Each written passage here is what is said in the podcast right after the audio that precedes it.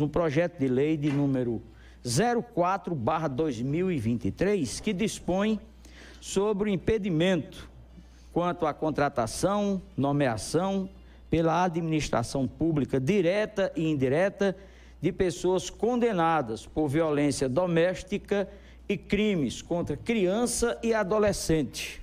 Será apresentado quando e o porquê desse projeto. Já passamos por duas sessões e até o momento, por gerar uma pequena polêmica, não uma polêmica de entendimento, o projeto não foi colocado em votação ainda. Certo. Mas já temos um, uma certeza que quarta-feira, dia 20, na próxima sessão, o projeto será colocado em votação.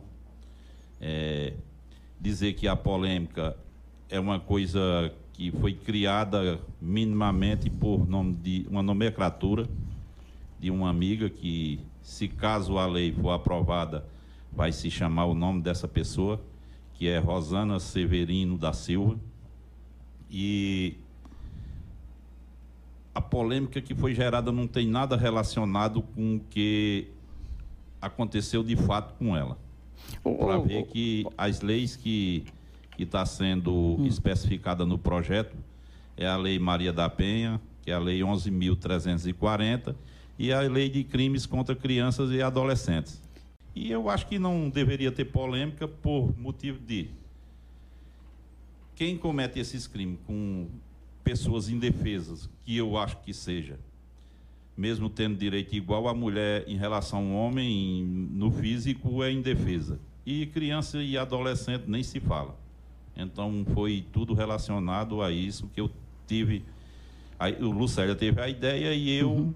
tive a vontade e o interesse e peço que quarta-feira, dia 20, meus nobres colegas de, de Câmara aprovem o projeto pelo que o projeto é, não pelo que o, o nome, porque é de importância também ter o nome de Rosana no projeto.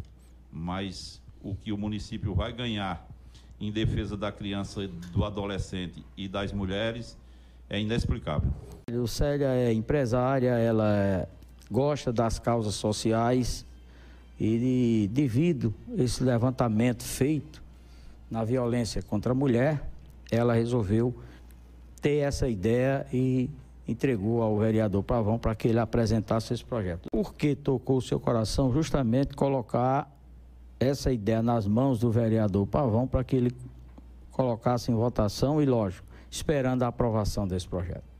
Eu, 15 anos, sofri violência doméstica e exatamente é, há um ano, mês de agosto, que também é o mês lilás, que é o mês onde é, todo o Estado federativo é obrigado a conscientizar é, sobre, já, vi, já trazendo um desdobramento da Lei Maria da Penha.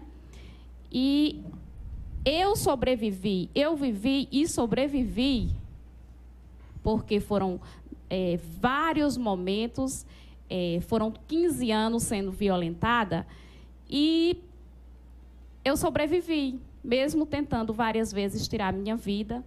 É, culminou em uma depressão profunda, onde perdi é, muita coisa, só não a vida, e a vida eu estava tentando tirar.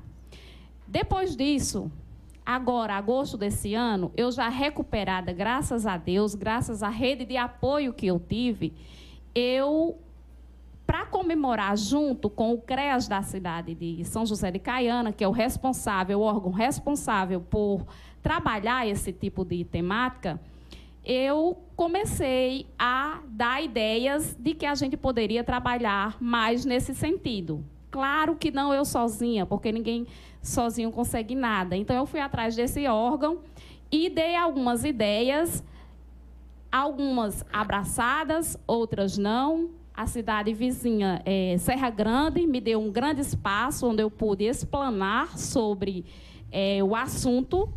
E aí já não foi mais por mim, tornou-se uma coisa maior que já não era mais o porquê que você está interessado é, nisso.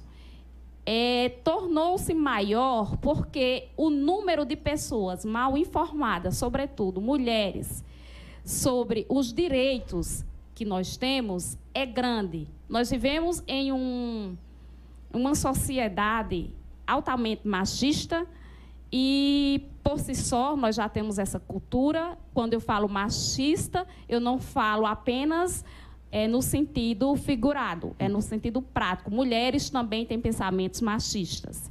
E essa ideia veio de eu poder contribuir mais para que as mulheres e homens principalmente sejam informados do que é violência